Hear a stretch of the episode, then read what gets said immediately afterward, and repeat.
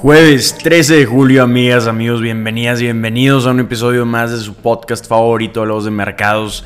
Traído a ustedes por Ejo ese Consultoría y Portefondeo. Bienvenidos al podcast que los llena de las noticias más importantes, más interesantes sobre economía, finanzas y negocios. El podcast que de manera sencillita les informa sobre cómo se encuentran los mercados al día de hoy y que siempre los mantiene con temas de conversación. Empezamos.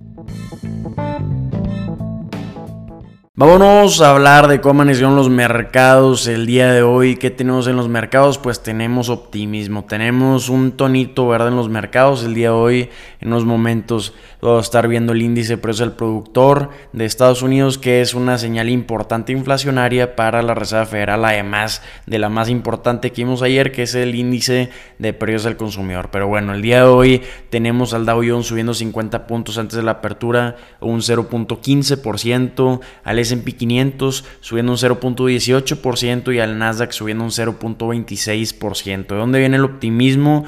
Pues ayer, como comentamos en el episodio del podcast, se presentaron datos inflacionarios importantísimos. Se presentó el índice de precios al consumidor de Estados Unidos. Se esperaba por los economistas en promedio un 3.6% de incremento en los precios generales de productos y servicios. Y vimos un incremento de 3% anual para el mes de junio, que esto es el menor incremento en el índice de precios al consumidor en dos años. Entonces, esto trajo gran optimismo a los mercados, por eso vimos que ayer cerramos con el mercado positivo, 86 puntos arriba del Dow Jones, un 0.25%, el S&P 500 subió un 0.74% y el Nasdaq subió un 1.15%.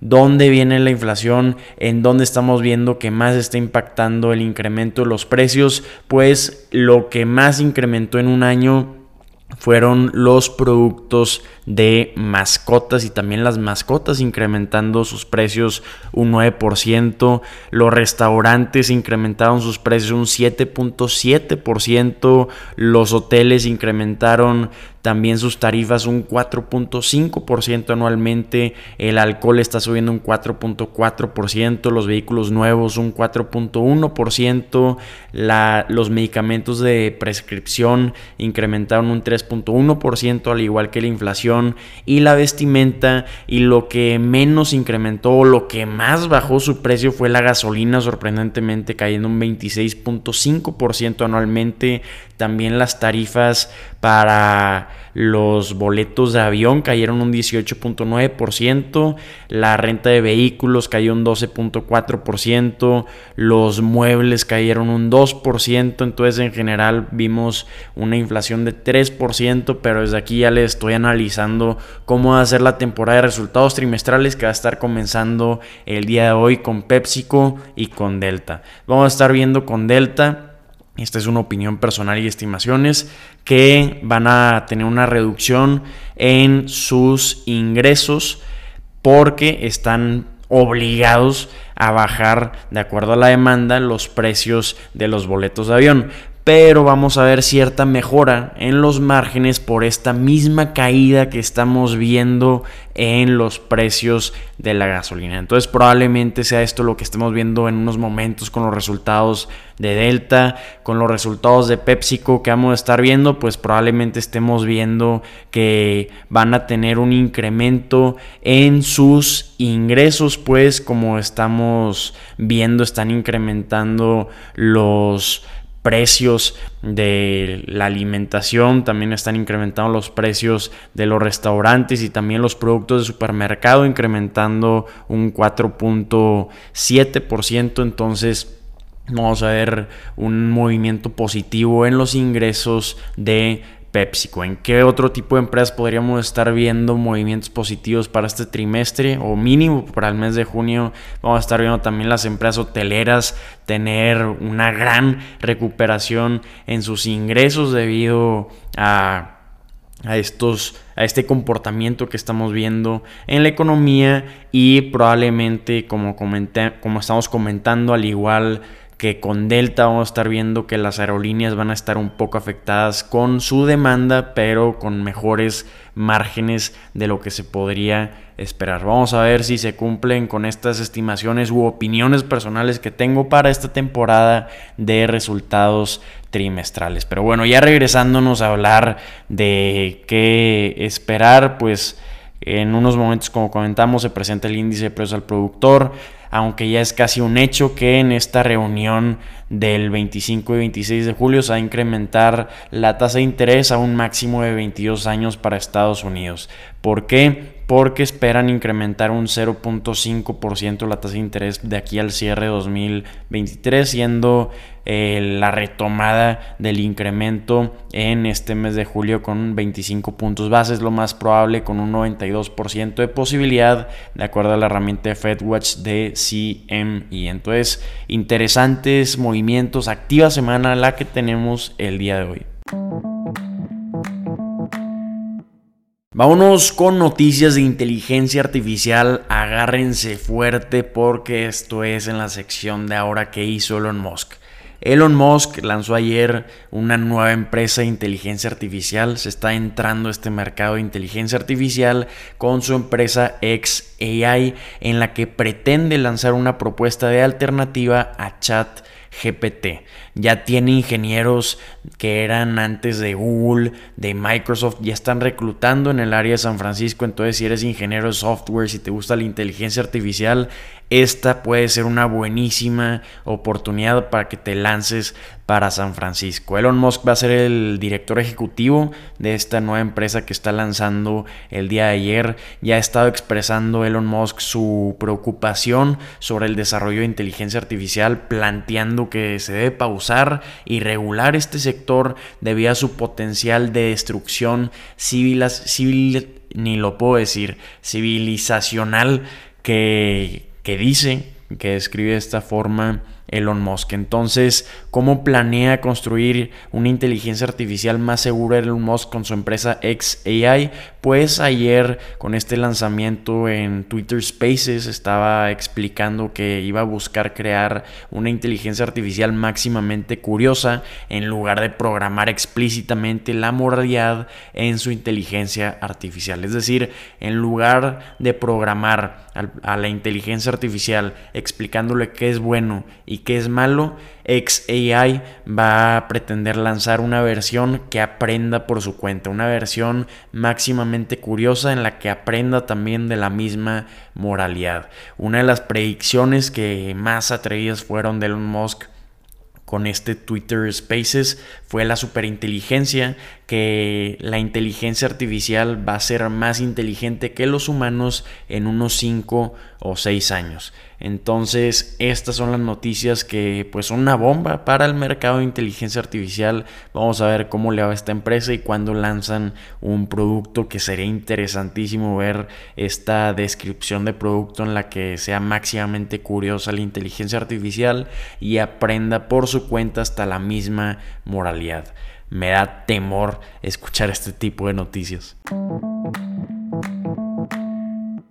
Vámonos con noticias de bienes raíces, vámonos con noticias que involucran un cambio monumental que está sacudiendo el mundo inmobiliario. El trabajo remoto es ese gran amigo que surgió desde la pandemia, pero ya está amenazando a las propiedades de oficinas, pues se esperan pérdidas de 800 mil millones de dólares de valor de los edificios de oficinas en las principales ciudades, de acuerdo a un informe reciente, a un estudio de la firma de consultoría de McKinsey que está diciendo que la demanda de espacio oficina ha bajado y mucho gracias a esta tendencia de trabajo híbrido. Esto ha llevado a un aumento de tasas de desocupación de las propiedades y puede que las pérdidas en valor de las propiedades incrementen hasta un 42% si continúan incrementando las tasas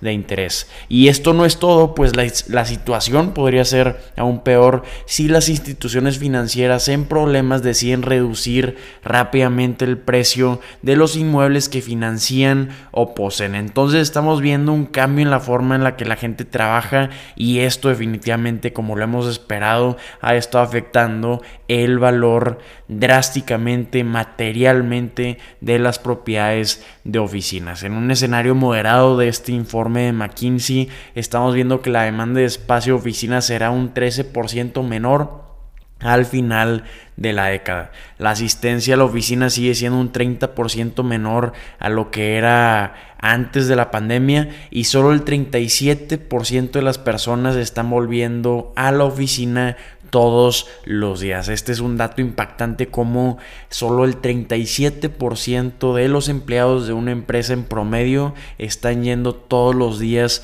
a la oficina.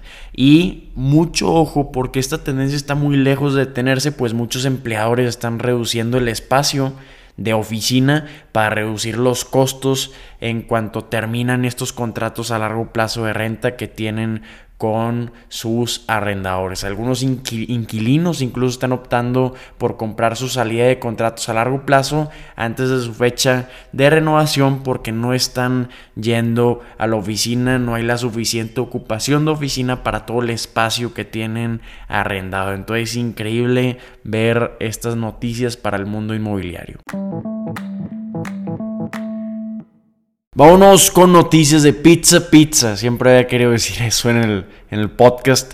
Vámonos con noticias de Domino's Pizza, pues nos dio una noticia increíble el día de ayer que causó un incremento de 11% en sus acciones, llevándola a un valor de mercado de 13.730 millones de dólares. No había tenido este nivel de evaluación desde noviembre del año pasado. En el año incrementado un 14% el valor de esta empresa y este mayor incremento pues fue el día de ayer porque antes de ayer solo habían incrementado un 3% durante 2023. Esta empresa aún continúa abajo de su valor más alto de diciembre de 2021, un 30%, pero estamos viendo que con estas noticias pues revivió el interés de los inversionistas y es muy interesante ver esta noticia para esta empresa que vale 29.9 veces sus utilidades. ¿Cuál es esta increíble noticia que captó toda la atención de los inversionistas? Pues esta pizzería, la mayor cadena de pizzerías en el mundo en ventas y en tiendas, ya decidió listar sus menús en las apps de delivery de Uber y Postmates en 28 mercados que incluyen Estados Unidos, Reino Unido y Canadá. Domino's Pizza era la pizzería reacia a unirse a estas plataformas de delivery porque ya tenían su propio delivery, entonces no querían necesitar a estas aplicaciones, pero estamos viendo que el director ejecutivo Russell Weiner de Domino's Pizza está diciendo que esperan generar mil millones de dólares en ventas con esta movida, aunque no dio detalles sobre las comisiones que Uber va a estar cobrando los términos del acuerdo. Sin embargo, aseguró que los franquiciados van a estar beneficiando de estas nuevas ventas. Hemos visto un gran incremento en la participación de mercado de delivery de pizzas para las aplicaciones, pues si vemos una investigación de mercado de Circana, Uber Eats, DoorDash y otras aplicaciones de terceros representaron el 14% de las ventas de pizzas en el último año, aumentando un 4% desde la pandemia. Entonces, Estamos viendo que ya los rivales de Domino's, que son Papa John's y Pizza Hut, ya se habían aliado con proveedores de entrega de alimentos para expandir su alcance y Domino's Pizza no, entonces está quedando atrás en este sentido, pero ya estamos viendo que se está uniendo a esta tendencia y esto le fascinó a los inversionistas, entonces muy buenas noticias. Amigas, amigos, Espero que este episodio les haya parecido interesantísimo, que les haya gustado y la información les haya resultado de utilidad. Si así lo fue, los invito a compartir este contenido en sus redes sociales, a ponerle 5 estrellas a este podcast o la calificación que quieran en la plataforma donde nos están escuchando. Lo agradecemos muchísimo y nos impulsa a continuar publicando este tipo de contenido. Te invito el día de hoy a compartírselo a un amigo, a un compañero de trabajo, a un familiar para continuar creciendo esta increíble comunidad. Y si tienen cualquier duda, comentario o retroalimentación, mándenos un mensaje por nuestras redes sociales. Ánimo y espero que tengan un excelente día. Ya casi cierre de semana con todo el ánimo. Mañana nos vemos.